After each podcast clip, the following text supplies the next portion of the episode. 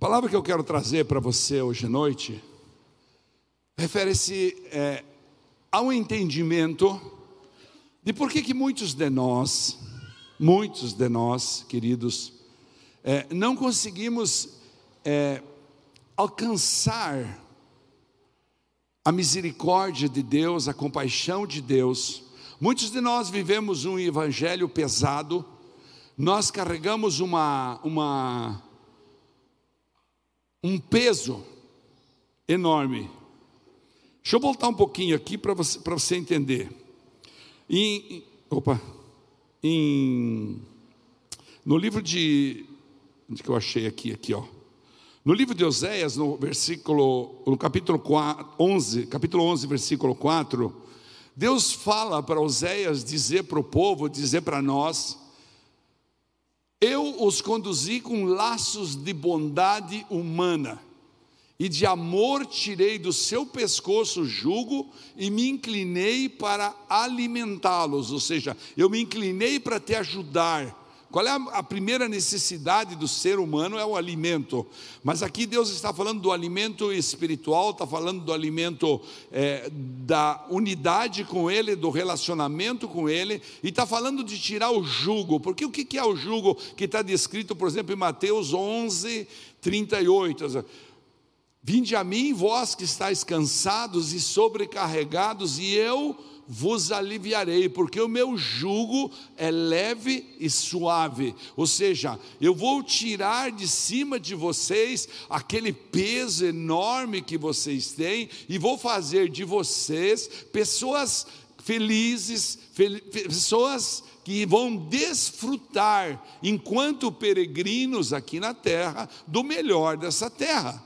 O problema é que essa profecia de Oséias, no capítulo 11, 4, que fala que Deus nos tirou com bondade humana, ou seja, para que nós tivéssemos entendimento, foi uma bondade total, né? Eu tirei do seu pescoço o jugo e me inclinei para alimentá-los. Não é uma verdade em muitos de nossas vidas. Então eu quero ir lá no fim do ministério de Jesus, quando ele está acabando a vida pública dele.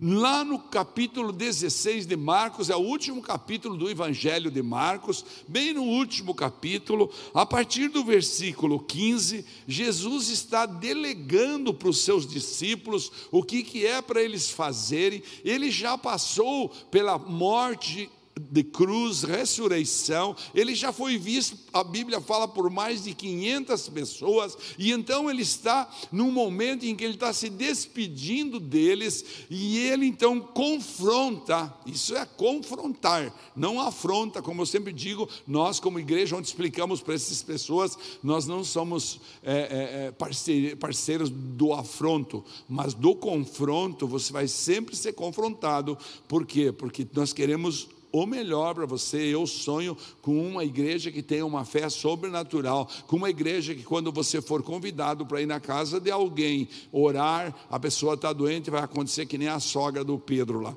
Levanta daí, vai fazer um café para mim aí, faz favor entendeu? Mais ou menos por aí. Não, é exatamente isso que precisa acontecer. Agora, como Deus vai usar você sobrenaturalmente, né? Diante do que Jesus estava explicando para ele. Olha aqui, Jesus está dizendo para eles. E disse-lhes: 16, 15. E disse-lhes: Vão pelo mundo todo e preguem o evangelho a todas as pessoas. Quem crer, diga comigo, quem crer. Preste bem atenção, guarda aí o crer aí na tua cabeça, tá bom? Quem crer e for batizado será salvo, mas quem não crer será condenado. Esses sinais acompanharão os que crerem. Em meu nome ou seja, no nome de Jesus, expulsarão demônios, falarão novas línguas, pegarão em serpentes e, se beberem algum veneno mortal, não lhes fará mal nenhum. Imporão as mãos sobre os doentes e estes ficarão curados. Depois de ele ter falado isso, Jesus foi elevado aos céus e assentou-se à direita de Deus. Então, os discípulos saíram e pregaram por toda parte, e o Senhor cooperava com eles, confirmando-lhes a palavra com os sinais que o acompanhavam, confirmando-lhes a palavra. E nós viemos no domingo, a gente vem em outras situações da igreja, e nós não temos muitas vezes essa confirmação da palavra, como o Pedro, por exemplo, chegou na porta do templo e uma pessoa que era um, um, um, um, doente que estava ali de nascença, paralítico, disse para ele: Me alcança um dinheiro, me dá uma grana aí, me, dá, me ajuda aí, tio. Né? Ele falou na linguagem de hoje, né? Me ajuda aí, tio, me dá uma. uma... O cara falou para ele: Dinheiro eu não tenho, eu não, o que você está pedindo eu não tenho, mas o que eu tenho eu te dou. Levanta e anda. A Bíblia fala que Pedro passava pelo lugar, eles iam colocando os doentes fora da porta, e conforme a sombra dele passava por cima da pessoa, a pessoa ia levantando e ficando curado. É dessa sobrenaturalidade, é dessa sobrenaturalidade que nós cantamos aqui agora, de um Deus que nunca muda, de um Deus que é bom e que continua sendo assim. Agora, por que, que não acontece conosco? Mas escute só, nesse mesmo capítulo, vamos recuar um pouquinho, nós começamos no versículo 15, leia comigo o versículo 14 de, Mateus, de Marcos 16, o versículo 14. Mais tarde, Jesus apareceu aos onze, enquanto eles comiam, censurou-lhes Diga comigo, censurou-lhes. Ou seja, censurou eles, afrontou, confrontou eles. Censurou-lhes o que? O que? A incredulidade e a dureza de coração, porque não acreditaram nos que o tinham visto depois da ressurreição. Censurou-lhes, olha só, a incredulidade e a dureza de coração. Diga comigo, incredulidade e dureza de coração.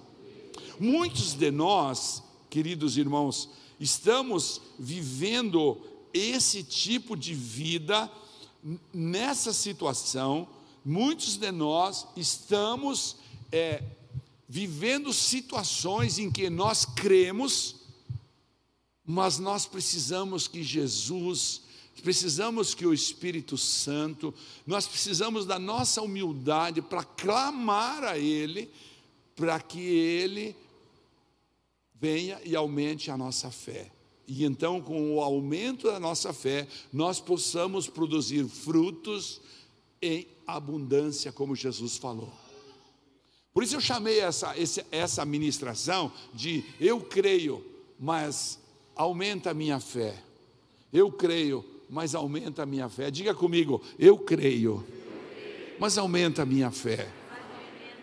Eu, eu tenho certeza que todos nós que aqui viemos essa noite, e você que está nos assistindo pela internet, ou vai assistir esses vídeos da igreja depois, todos nós temos fé, todos nós acreditamos efetivamente que Deus existe, nós acreditamos que Deus faz milagres, a gente pode testemunhar alguns para vocês, nós temos um muito recente aqui, um, por isso nós transmitimos pela internet, a pastora me contou hoje, ela já sabia disso, mas não tinha nem me contado, ela falou, Deixa eu te contar uma coisa boa. Esses dias você estava transmitindo no culto e você chamou para que as pessoas recebessem Jesus, para que as, as pessoas nascessem de novo. E foi transmitido ao vivo isso. E uma pessoa naquele domingo caiu de joelhos na casa dele e chorou copiosamente e falava: Eu quero isso para a minha vida, eu me arrependo dos meus pecados.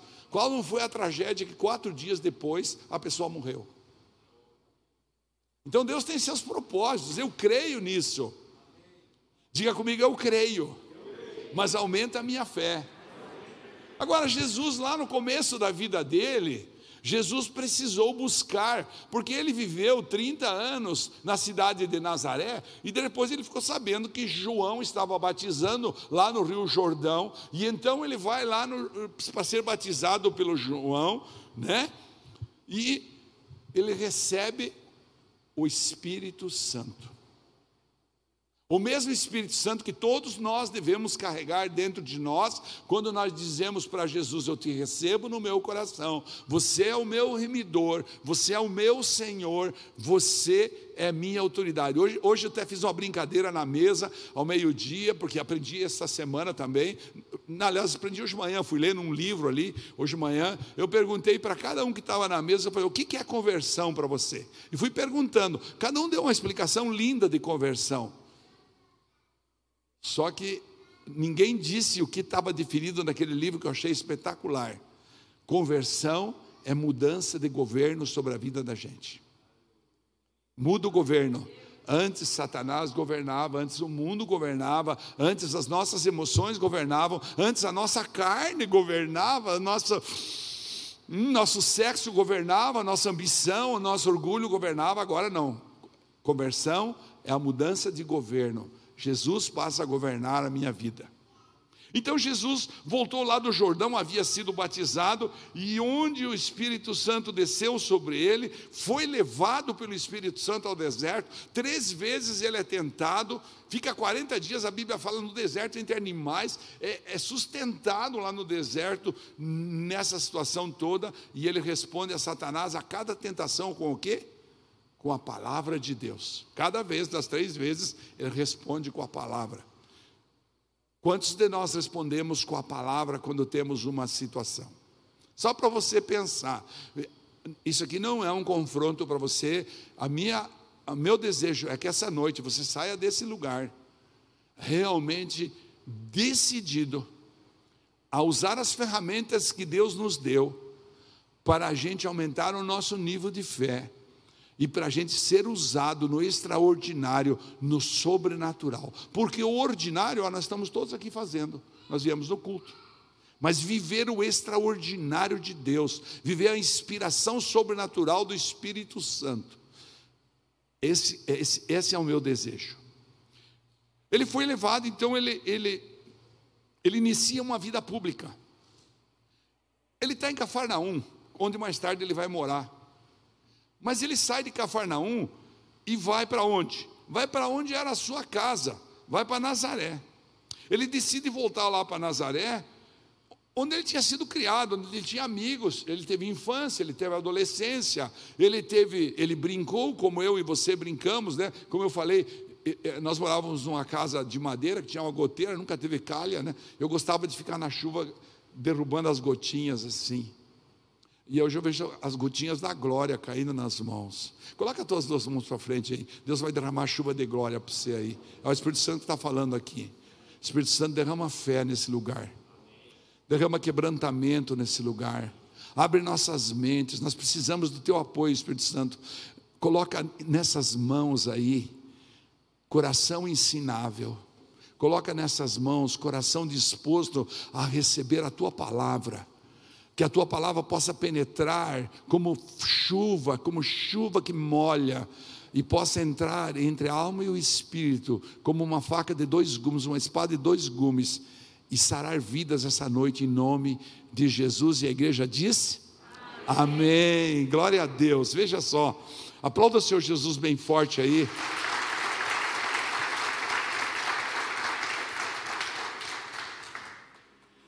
Então, como sempre ele fazia, ele vai para a sinagoga. No capítulo 4 de Lucas, a partir do versículo 14, depois lá na frente, Jesus volta para Galiléia no poder do Espírito Santo. E por toda aquela região se espalhou a sua fama. Ele ensinava nas sinagogas e todos elogiavam. Então ele foi a Nazaré, onde havia sido criado, como falei, e no dia de sábado entrou na sinagoga, como era costume, no sábado ele entrava na sinagoga, levantou-se para ler a palavra. Vocês sabem que os judeus têm um costume, não é assim para você ler a palavra, você tem que ter um precedente. Então ele foi indicado por alguém, ou ele já lia a palavra antes, só que agora ele está cheio do Espírito Santo. Foi-lhe entregue então o livro do profeta Isaías, que viveu 800 anos antes de Cristo.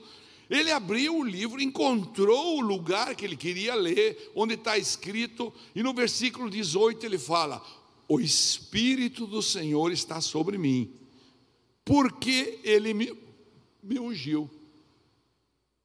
O Espírito do Senhor está sobre mim. Você está lembrado como é que foi o batismo de Jesus?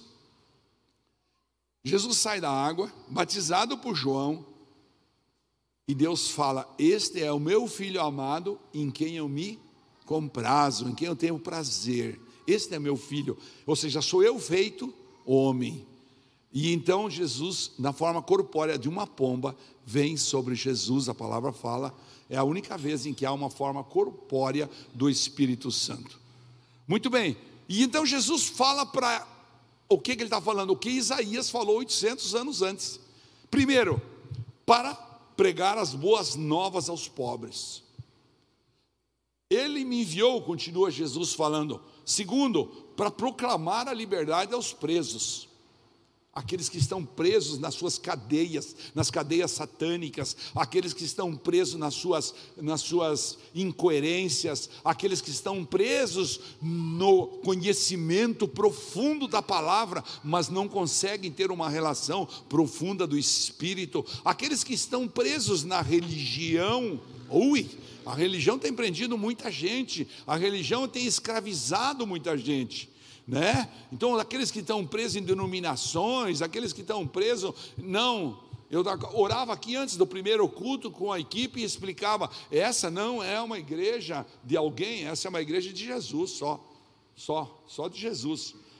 Muito bem, e ele continua falando, ele me enviou, então, segundo lugar, para proclamar a liberdade aos presos, e terceiro, para recuperar a vista aos cegos, que são aqueles que não estão vendo o que está acontecendo consigo e carregam um fardo pesado, uma canga pesada, como nós falamos no começo. Então, ele recuperar a vista aos cegos, aqueles que não estão vendo que ele está sendo vítima de um ataque satânico, ou que ele criou uma ilegalidade na vida dele, ou que ele é fruto fruto de, um, de uma maldição geracional, enfim, quantas coisas o Evangelho nos ensina a palavra de ponta a ponta, de Gênesis a Apocalipse, não perde nada. Essa tarde nós estávamos escutando Apocalipse com a pastora, enquanto nós estávamos deitados, vamos descansar um pouquinho, nós escutamos, e daí eu falei para ela, você prestou bem atenção nos últimos versículos da Apocalipse 9, aqui li depois para ela de novo.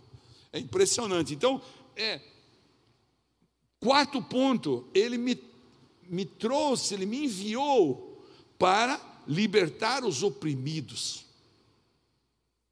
E por fim, no quinto ponto, ele, Jesus continua falando, e proclamar o ano da graça do Senhor. Ele leu isso, fechou o livro, falou, então fechou o livro, devolveu ao assistente e assentou-se.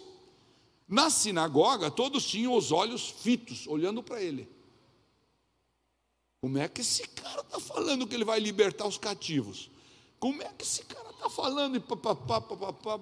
Como muitas vezes nós falamos na igreja quando nós recebemos uma palavra. Não, isso é bom para minha esposa, isso aqui é bom para o meu esposo, isso aqui é bom. Ah, se meu pai estivesse aqui ouvindo essa palavra. Ah, se minha mãe, que pena que minha mãe não está hoje aqui. Que pena. Você entendeu? Nós sempre achamos um jeito. Então, de repente, eles falaram, todo mundo colocou os olhos nele e ele começou então a dizer: Hoje se cumpriu a escritura que vocês acabaram de ouvir. Todos falavam bem dele e estavam admirados com as palavras de graça que saíam dos seus lábios.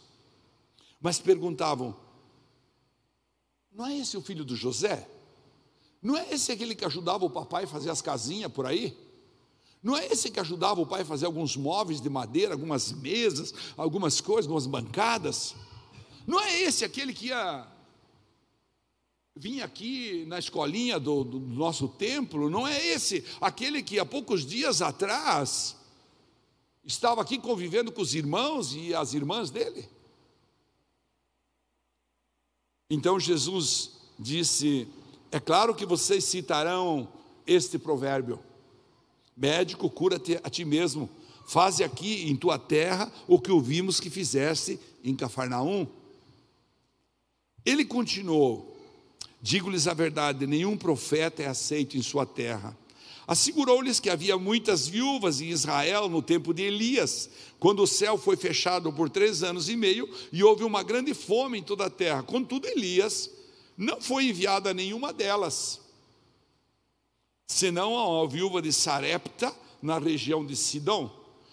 Isso é 200 quilômetros longe de onde Elias estava com Acabe e Jezabel do Monte Carmelo. E quando você estuda a história do Monte Carmelo, você entende por que Elias não foi enviado às, viúvas de Israel, porque ele mesmo falou que as pessoas que ali estavam, estavam claudicando, estavam andando um pouquinho em cima.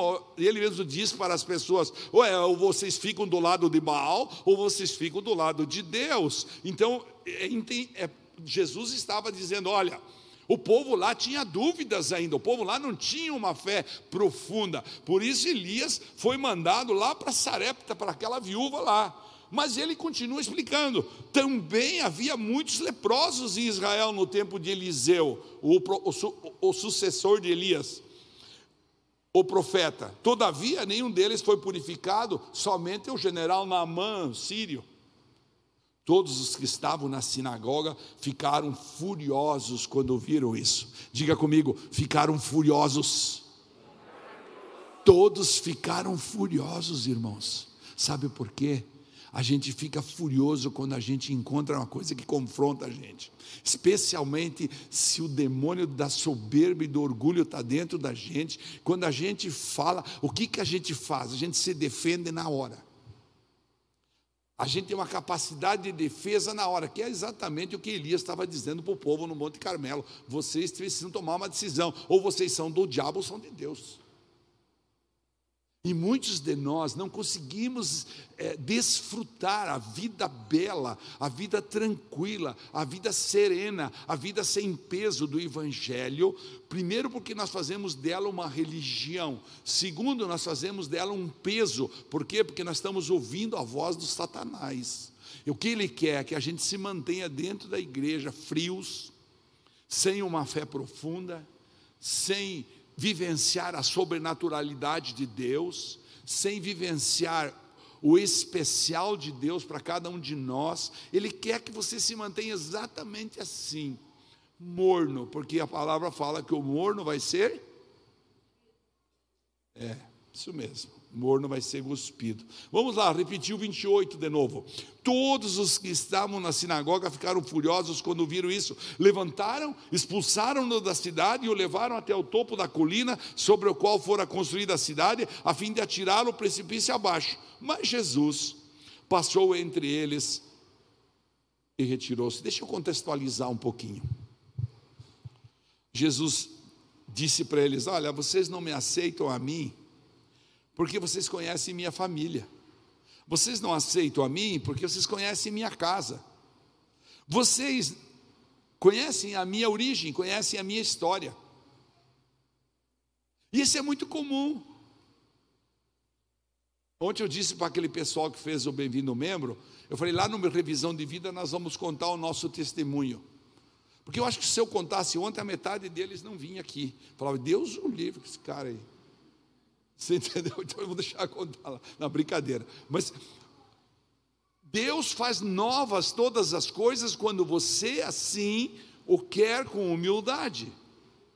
Quando você quer com humildade. E então você ganha autoridade e você ganha intimidade. Mas as pessoas dizem assim: ah, vocês sabem da minha descendência. Jesus deve ter. ter eu estou contextualizando, né? E isto esse processo do conhecer, ou então de querer saber mais que os outros, ou então saber que quem está falando conosco do outro lado do microfone, em cima do altar, é apenas um humano, não é um divino, não é um santo, não é um sobrenatural, é apenas um ser humano. O pastor da igreja, no caso agora, mas poderia ser uma pastora, poderia ser um irmão da igreja que está ministrando. O que, que isso? Isso torna a gente incapacitado para receber os milagres pois não há suficiente fé em nossos corações. Diga comigo, a minha falta de fé.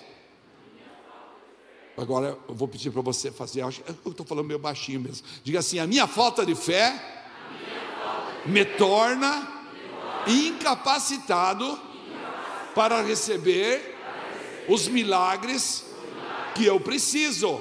Levanta a mão direita e diga: Jesus, muda isso na minha vida esta noite. Em nome de Jesus, eu te peço, muda isso, aumenta a minha fé. Aplauda Jesus para isso. Aumenta a minha fé.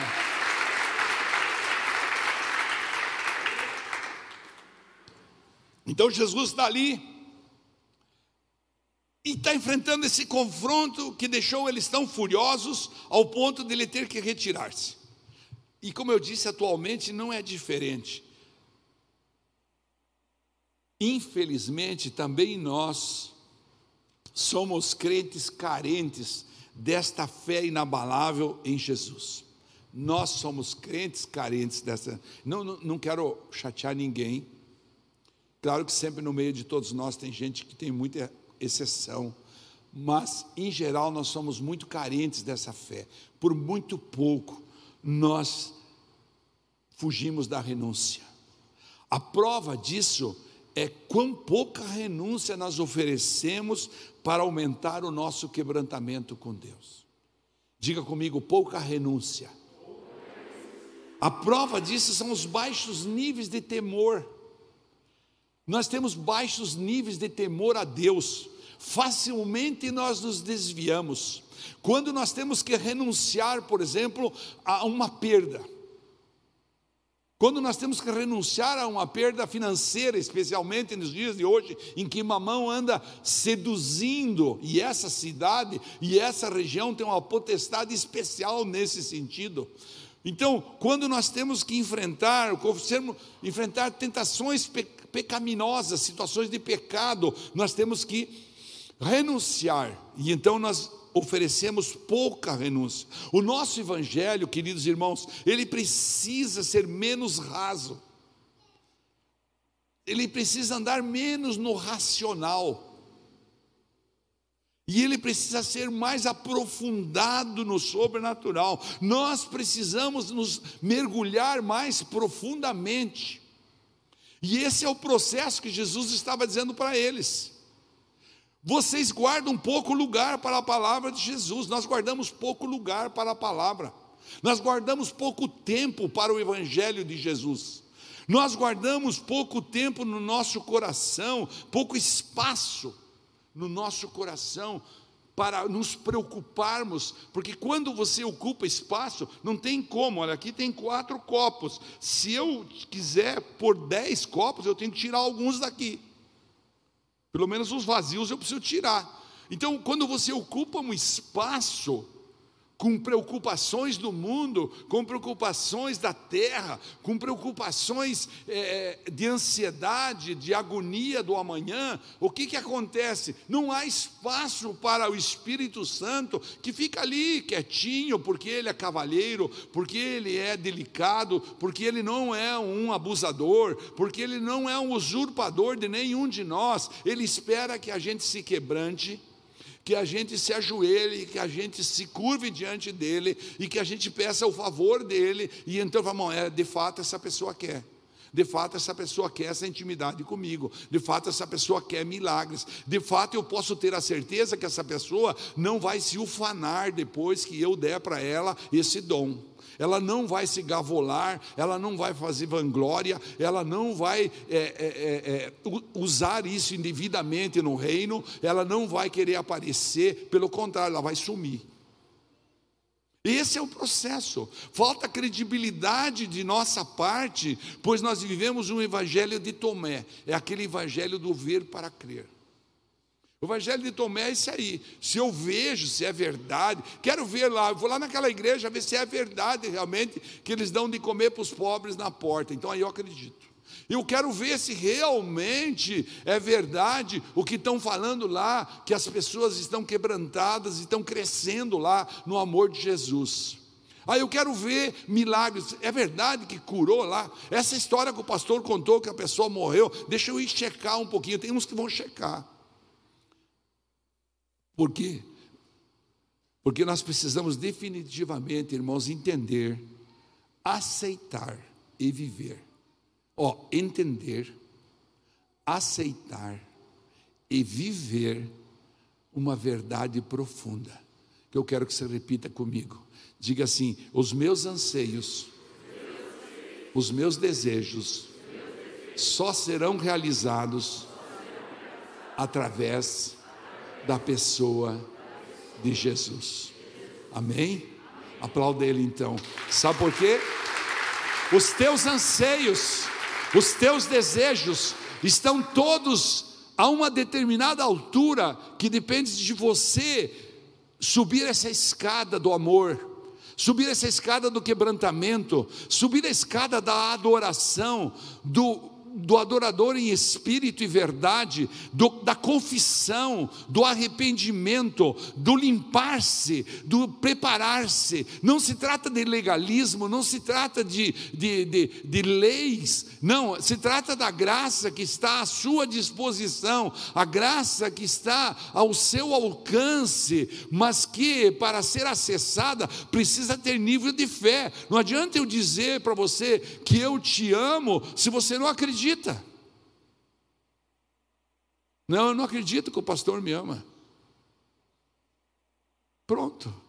Não adianta a tua esposa dizer eu te amo se você não acredita. Não adianta o esposo falar para não, você precisa entender que a graça ela está acessível a cada um de nós, a disposição ela é imerecida, é verdade, mas ela então Jesus promete. Ele chega lá dentro, Está todo aquele povo reunido como nós estamos aqui, e aí eles, olha, o Espírito do Senhor está sobre mim, ele, trou ele trouxe a mim aqui nesse lugar, ele me ungiu para pregar as boas novas aos pobres, curando, suprindo todas as necessidades humanas. Quando ele está pregando lá no Evangelho de João 10,10, 10, ele faz até um trocadilho. Ele fala: olha, o ladrão vem apenas para roubar, matar e destruir, e você precisa entender isso. Ele veio roubar o que? A tua fé. Vem matar o que? Matar a tua fé. Vem destruir o que? A tua fé. Porque se ele conseguir abafar a sua fé, você não vai ter ser intrépido. Você não vai confiar na segunda parte desse versículo. Qual que é a segunda parte de João 10, 10? Eu vim para que tenham vida e a tenham em abundância. Diga comigo, eu vim. Não, vamos fazer diferente. Diga, Jesus veio para que eu tenha vida e a tenha plenamente. Ou seja, eu a tenha em abundância, mas então, se isso está escrito na palavra, como eu não consigo desfrutar disso? Se você vai para o livro de Tito, que explica muito bem essa situação do novo nascimento, nós não temos tempo para ficar aqui ministrando sobre todo o livro de Tito, eu quero só pegar o capítulo número 2, o verso 14, para você entender. Ele fala assim: Ele se entregou por nós, a fim de nos remir de toda maldade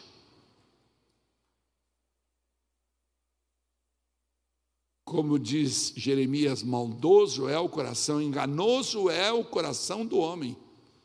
Ele nos, olha, veja bem, para nos remir de toda a maldade, e fazer o quê? Purificar para quem? Para si mesmo, um povo particularmente seu, dedicado à prática de boas obras, um povo, eu e você, totalmente dele para praticarmos boas obras. O que é boas obras? São frutos.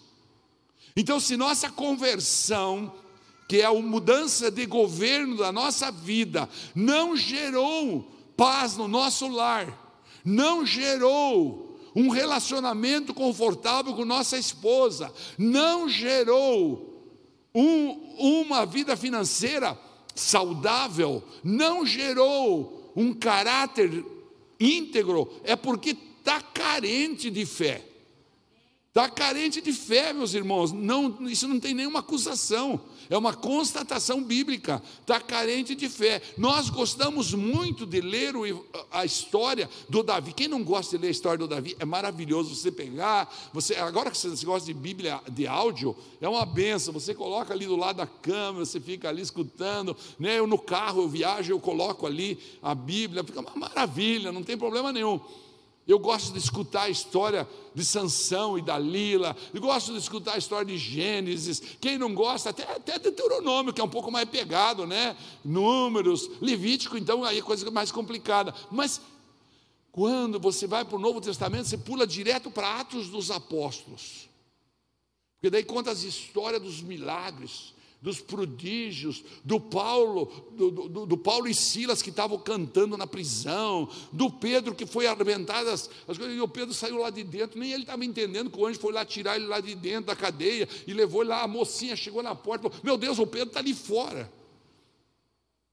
Essas histórias a gente gosta, mas quando chega na hora de ler o Evangelho, que Jesus fala, eu quero é que vocês dêem frutos porque se vocês não derem frutos, não houve mudança de governo sobre sua vida. Satanás quer que você não aceite o novo governo. É isso que o diabo quer. Não sou eu que não quero. Eu quero que você aceite o novo governo. Mas o diabo não quer. Aí por isso que ele fala: Eu vim para proclamar liberdade aos presos. E aí, o, o, em João 8, 30, 32, 33, 31, você pega João 8, 31 para frente, ele está falando com quem? A palavra fala assim: Jesus falando com aqueles que creram. Então ele está falando com você, comigo, com nós que cremos. No 32 você conhece muito, está famoso no Brasil, enquanto o, o, esse presidente estiver lá, ele vai falar, né? E conhecereis a verdade, e a verdade vos libertará. O 32. Mas pega o 33, vamos ler o 33 comigo. Olha como é que eles se rebelam. Eles falam assim: eles lhe responderam: somos descendentes de Abraão e nunca fomos escravos de ninguém. Como é que você pode dizer que nós seremos livres, que você vai libertar nós, que você vai, vai tirar nós do cativeiro? Foi por isso que eles foram empurrar ele lá e falar: sai daqui.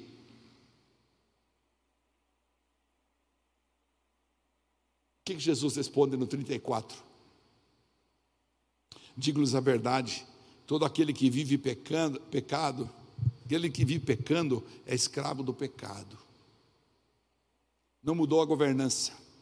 O escravo não tem lugar permanente na família, mas o filho pertence a ela para sempre. E aí o 36 que eu amo. Diga comigo, diga assim, mas diga forte, diga assim, portanto, se o filho me libertar, eu de fato serei livre. Diga de novo, portanto, se o filho me libertar, de fato, eu serei livre. Diga mais alto agora, eu serei livre. Eu serei livre. Aplauda o Senhor Jesus por isso, porque é Ele que liberta. Então Jesus está dizendo: olha, Está se cumprindo agora o que Isaías falou, 800 anos. Agora pega os 800 anos antes de Isaías, pega os dois mil anos que nós já estamos vivendo. Nós estamos falando de uma situação que o cara profetizou 2.800 anos atrás, e nós estamos aqui ainda com o nosso nível de fé carente, somos carentes. Somos carentes porque fomos machucados na infância, somos carentes porque fomos machucados por nossos pais, porque tivemos dificuldade de paternidade, de maternidade, de irmãos. Nós somos carentes porque viemos numa cultura que é obsessivamente preocupada com o crescimento financeiro, com o crescimento do dinheiro, escravizado pelo poder, pela fama, pelo sexo, pelo, pelo, pelo desfrutar da carne. Ou seja, nós somos chamados agora, você foi chamado e escolhido para vir para o Evangelho para dar frutos. Ou seja, você foi chamado para ter as suas vistas recuperadas, que foi o terceiro ponto que Jesus falou. Falou assim: ó, eu vim para recuperar a vista dos cegos. Lá no Atos capítulo 26, versículo 18, Paulo está explicando isso, então ele fala assim: ó, Lucas está explicando, perdão, mas ele está contando o que, o que, a defesa de Paulo.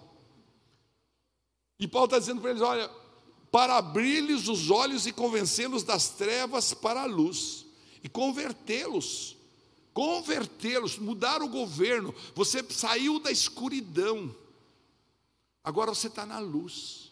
Você saiu do cheiro fedor, agora você está no perfume. Você saiu da maldição, agora você está na bênção. Mas precisa viver isso com muita fé, com muita intrepidez, com muita dedicação, abrindo mais espaço, galgando passos maiores de intimidade com Deus.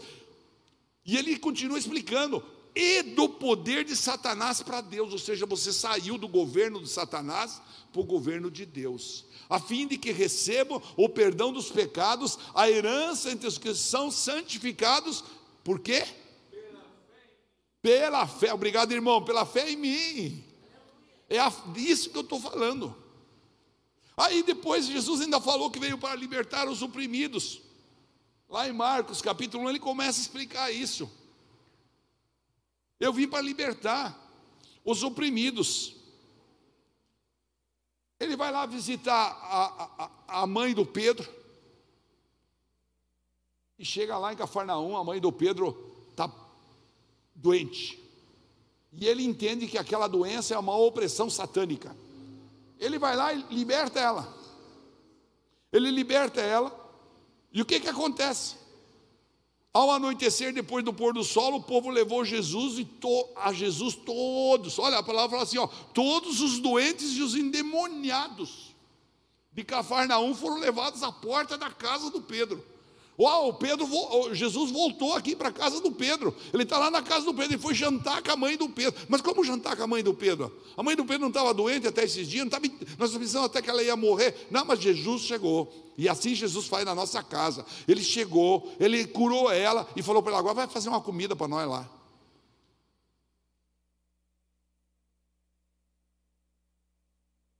Esse é o Jesus que nós servimos. Esse é o Jesus que nós precisamos querer.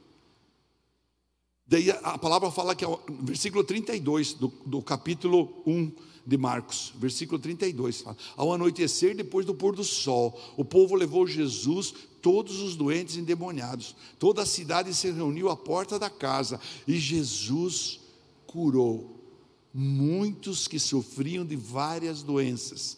Também expulsou muitos demônios. Não permitia, porém, que esses falassem, porque sabiam quem ele era. Por que Jesus não faz isso agora? Nas quartas-feiras tem acontecido umas coisas interessantes aqui. Um dia nós nos ajoelhamos aqui e pedimos perdão para a igreja. Alguns sabem, alguns estavam aqui. Quem estava aqui aquele dia que nós pedimos perdão? Tem aqui. Lá atrás tem um, um, você entendeu? Nós pedimos perdão porque nós não estávamos entendendo isso nessa profundidade. Quando nós decidimos, hoje de manhã nós viemos orar aqui, pastora Raquel e eu. Nós oramos por você, por sua família. Nós dissemos assim para Jesus: olha, nós lembramos desse, desse, mas tem muitos que nós não lembramos o nome. Mas todos aqueles que têm frequentado, nós oramos por cada pessoa que ia subir as escadas. Nós falamos assim: Jesus, cada um que subir a escada essa noite, dá uma palavra, abençoa, cuida deles, abençoa a vida deles.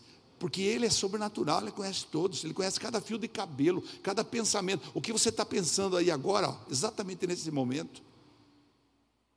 Mas por que, que alguém sai da sua casa num domingo de manhã, depois de ter ficado a semana inteira fazendo curso fora, vem aqui olhar? Pra... Não, vem porque nós tínhamos um entendimento. Nós ficamos, nós ficamos até as 8 horas da noite ministrando lá no Bem-vindo Membro. E depois, hoje de manhã, nós viemos cedo aqui orar, por quê? Porque nós tivemos um entendimento, que nós precisamos abrir mais espaço para a nossa fé. Nós não somos nada mais que você, nada melhor, nada, você precisa entender isso. Vem aqui, por favor. Você veja bem, proclamar o ano da graça do Senhor foi a última coisa que Jesus falou que ia fazer.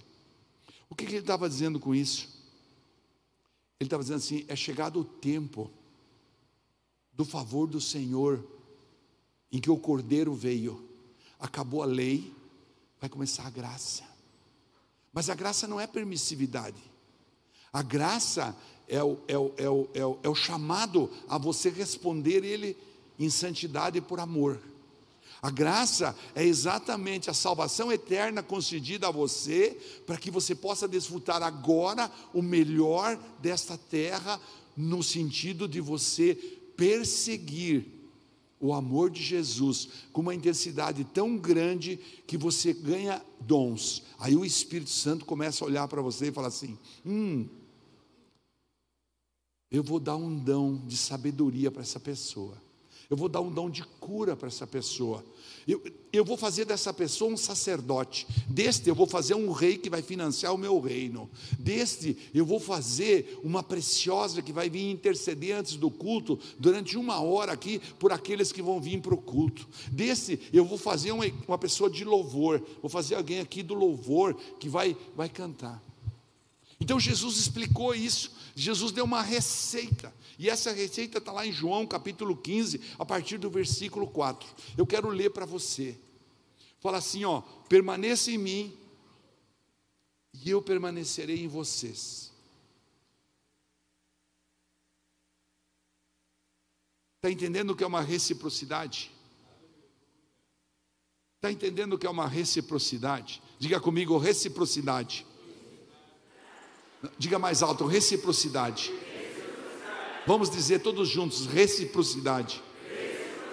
Isso, reciprocidade é um processo em que eu me aproximo e quanto mais eu me aproximo, é como se fosse um imã, mais ele vem para mim. Quanto mais eu dou para ele, mais ele me dá. Ele fala assim: ó, permaneça em mim e eu permaneço em vocês. Nenhum ramo, nenhum ramo pode dar fruto por si mesmo. Ah, eu me viro, eu me viro, pode achar que eu me viro. Não, eu, eu sou mais eu. Eu não estou aqui para escutar. Não, eu sou mais eu. Não, não tem lugar para esse tipo de evangelho.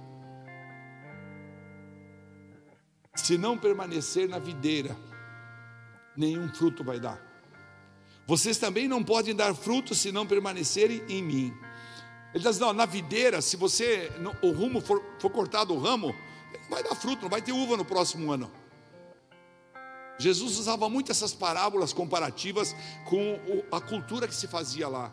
E Israel é uma cultura da, da, da uva, porque os solos são áridos e eles têm irrigação por gotejamento. A gente viu lindos, lindos é, lá com uva, linda, linda, coisa linda. Porque o clima é seco, a água é abundante, porque eles transformam a água do mar em água dessalinizada. E então Jesus está dizendo: olha, naquele tempo, claro que não tinha essa tecnologia, mas tinha água à vontade, porque fala das pastagens. Ele fala: Eu sou o bom pastor, eu sou o pão da vida, eu sou a água da vida. Então Jesus está falando para ele: Eu sou a videira, vocês são os ramos. Se alguém permanecer em mim e eu nele, esse dará muito fruto, pois sem mim vocês não podem fazer coisa alguma. Então talvez agora Deus esteja falando com alguns de vocês. Está falando assim, ah, agora estou entendendo. Agora estou entendendo por que, que Deus até me dá dinheiro, até me dá bons negócios, mas eu tenho um vazio dentro de mim. Eu tenho uma tristeza, eu não consigo realizar meu sonho no meu relacionamento. Eu não consigo andar, porque eu minto, porque eu digo coisas que não é verdade. Enfim, quantas coisas, quem sabe Deus está falando com alguns aí. Eu sou a videira, vocês são os ramos. Se alguém permanecer em mim, eu nele lhe dará muito fruto, pois sem mim vocês não podem fazer coisa alguma. E ele continua: se alguém não permanecer em mim, será como o ramo que é jogado fora e seca. Tais ramos são apanhados, lançados ao fogo e queimados. Agora, olha o sete: se vocês permanecerem em mim, e o que mais que tem que permanecer nele? nele? Hã?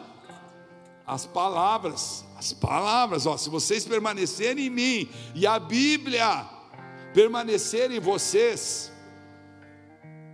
pedirão o que quiserem e lhes será concedido. Agora você começa a entender por que, que muitas vezes a gente vem no culto, a gente ora, a gente busca, a gente vem até no jejum, amanhã, meu dia tem jejum. 45 minutos, 12, 15, uma hora terminou, vão para casa, né? Deixou de almoçar, mas estou buscando em Deus, mas não acontece na minha vida, pastor. Você precisa analisar o seu nível de fé. Se vocês permanecerem em mim, as minhas palavras permanecerem em vocês, a Bíblia ela não tem nenhuma letra que foi escrita errada. Ela, do, de Gênesis a Apocalipse, tudo tem uma revelação, um rema, como diz a, nossa, a pastora lá, né? Tem um rema, né? Pedirão o que quiser, lhes será concedido. Fique de pé, por favor. Porque eu quero que você entenda essa última parte, o versículo 8 e o versículo 9. Olha o que diz assim: Meu Pai é glorificado pelo fato de vocês darem muito fruto, e assim serão meus discípulos. Lembra da palavra reciprocidade? E assim, e assim serão meus discípulos. Diga comigo, para mim ser, para mim provar que eu sou discípulo, eu preciso dar frutos. Quais são os frutos de Gálatas 5:22? Pronto, vai lá olhar. Tá? Frutos, pessoas convertidas. Às vezes a pessoa vem falar comigo, pastor, eu quero ser pastor na igreja. Não vejo você manifestar isso. Quem que está amando aqui? Quem que está abraçando? Quem que você está ajudando? Quem que você está instruindo? Quem que você está carregando? Quem você está? Quem você trouxe para a igreja? Não, não. Quantas pessoas se converteram nos últimos dois anos? Nenhum, pastor. E você quer ser pastor? Se você não prega o evangelho, como é que você vai ser pastor? Você quer ser empregador, empregado pela igreja? Aí é outra história ser efetivo é outra história. Não, não quero ofender ninguém, tá bom? Só estou só tô falando né, que o Pai é glorificado pelo fruto que vocês derem. Se você dá muito fruto, então você é discípulo. Você é discípulo. Ó, pessoal do louvor, muitos deles estão podendo vir, conseguem vir na segunda-feira à noite, estão aqui tocando, tá? E tem outros que, o grupo é grande, tem outros que vão ser incluídos. Vem na segunda-feira orar, na terça-feira tem ensaio e estudo, na quarta-feira tem culto, na quinta-feira tem ensaio para quem vai tocar no domingo. Estava falando ali com o Muriel, falei, que dia que nós podemos conversar? Ele falou, só sexta-feira à noite. A gente roda, roda, roda, roda, roda e volta no mesmo lugar. Não é verdade? Volta no mesmo lugar. Por quê? Porque é discípulo. Meu Pai é glorificado pelo fato de vocês darem muito fruto, e assim serão meus discípulos. E aí ele completa, e eu quero que você guarde isso no teu coração essa noite. Como o Pai me amou, assim eu os amei. Permaneçam no meu amor. Coloca as tuas duas mãos para frente e vai cair chuva de glória. Vai cair chuvinha na tua mão. Chuvinha de bênção do amor de Jesus. Senhor, Toca cada um de nós essa noite nesse lugar. Deus, derrama da tua glória nesse lugar. Que essa noite, Deus, ao encerrarmos esse culto, cada um possa levar para casa, Pai, o entendimento de que há muito espaço ainda para adoração, há muito espaço para louvor, há muito espaço para a palavra, há muito espaço para intimidade contigo, há muito espaço para reciprocidade, há muito espaço para aumentar essa intimidade ao ponto de te adorar, como nós queremos te adorar agora. Nós vamos adorar Deus agora. Pode baixar a luz, por favor. Nós vamos adorar Deus agora. E Deus vai tocar o teu coração. Oh! Vem Jesus. Vem Jesus. Vem Jesus. promessas para mim. Vou confiar. Diga para ele: Eu vou confiar. Eu vou confiar. Eu vou fazer a minha parte. Eu vou fazer a minha parte. Vou descansar. Vou confiar. Porque Deus é Deus fiel. Vou descansar em tuas promessas para mim. Vou confiar, pois tu és fiel. Vou descansar em tuas promessas. Vou confiar, pois tu és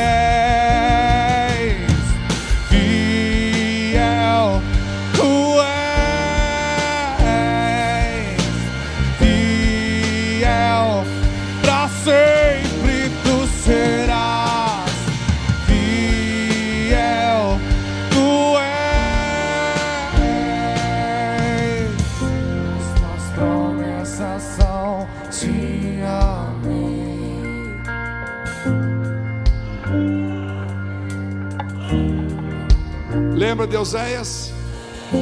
Eu os conduzi, Oséias 11:4. Eu os conduzi com laços de bondade humana e de amor. Tirei do seu pescoço o jugo, o peso e me inclinei, me inclinei para alimentá-los. Essa é a promessa de Deus para essa noite. Basta confiar mais, crer mais. Diga comigo, eu creio, mas aumenta a minha fé. Jesus, eu creio, mas aumenta a minha fé. Jesus, eu creio, tem misericórdia de mim. Vem com teu favor sobrenatural. Coloca a mão na tua cabeça. Vamos fazer um ato profético. Diga: Jesus, tem misericórdia de mim. Vem com tua sobrenaturalidade. Entra na minha mente. Entra no meu coração. E gera em mim um nível de fé capaz de me levar a renúncias que eu nunca enfrentei, que eu sempre fugi, mas agora eu quero renunciar para ganhar de Ti a fé necessária para ver milagres, a fé necessária para ver prodígios. Eu quero ganhar de Ti a fé necessária para viver maravilhas na minha vida e na vida daqueles que eu amo. Em nome de Jesus, aplauda o Senhor Jesus bem forte. Aleluia. Aleluia.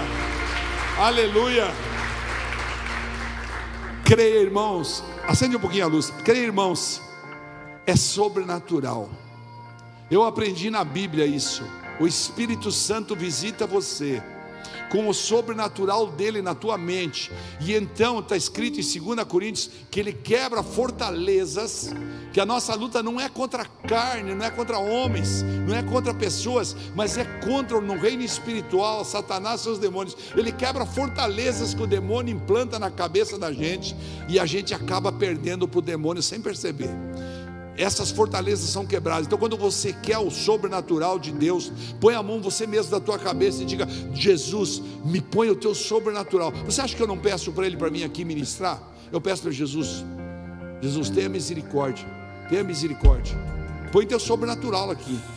Tenha misericórdia. Quero falar três coisinhas antes de encerrar. A primeira delas, deixei para falar agora, até pedi para a pastora Patrícia não falar. É de uma reunião que a igreja vai fazer no dia 9 de julho. 9 de julho, sexta-feira, às 20 horas. Todos vocês que têm crianças, ou vocês conhecem alguém que tem criança que quer trazer aqui nesse negócio do sábado geracional. Nosso sábado geracional. Nós precisamos explicar para os pais qual é o projeto que Deus derramou maravilhoso sobre a vida dos pastores que estão liderando isso. Nós queremos explicar como vai funcionar, como está funcionando e como vai ser acrescentado novas atividades, novos valores, novos frutos. Crianças, irmãos, hoje estão na mão de Satanás na internet. Tem crianças com nove anos que não sabem ler ainda, irmãos por causa da internet. E nós temos aberto esse espaço da igreja. Pense, um grupo de aproximadamente 30 pessoas está vindo aqui às duas da tarde para chegar em casa quase à meia-noite para dar frutos. E nós queremos fazer uma reunião no dia 9 de noite, às 8 horas, é uma sexta-feira para explicar tudo o que a igreja está pretendendo com esse processo, o valor da família e as consequências desse processo, tá bom? Porque se nós fazemos aqui e a família não faz em casa, vai dar menos frutos. Segundo ponto é, os visitantes não esqueçam de ir lá atrás com o pastor Sandro pegar o presentinho, tá bom? E o terceiro ponto, não esquece da cantina lá embaixo, que vai ajudar muito, tá bom? Coloca as suas duas mãos para frente mais uma vez, o pastor vai abençoar você. Jesus querido, que o teu sobrenatural, sabe aquela fé, Jesus, sobrenatural, que o Senhor transferiu para os teus discípulos, quando eles ainda estavam andando contigo, ao ponto de eles renunciarem o barco cheio de peixes. Essa fé, Pai, sobrenatural. Eles viram o Senhor curar os cegos, eles viram o Senhor libertar os cativos, eles viram o Senhor expulsar uma legião de demônios do Gadareno, na região de Gadara. Eles viram o Senhor andar sobre as águas. É essa fé que nós queremos, Pai. Por isso eu oro para que o Senhor dê essa fé aos meus irmãos que estão aqui e aqueles que pela internet estão conectados conosco. Que o Senhor te abençoe e te guarde. Que o Senhor faça resplandecer o seu rosto sobre ti e te conceda graça essa semana para você desfrutar e crescer do aumento da fé. E o Senhor volte para ti o seu rosto e te dê aquela paz sobrenatural que transcende todo o entendimento humano. Paz sobrenatural. E a igreja diz: Amém. Se Deus é por nós, agindo Deus, Deus é bom toda hora. Vão em paz, Deus acompanhe. Muito obrigado. Thank you.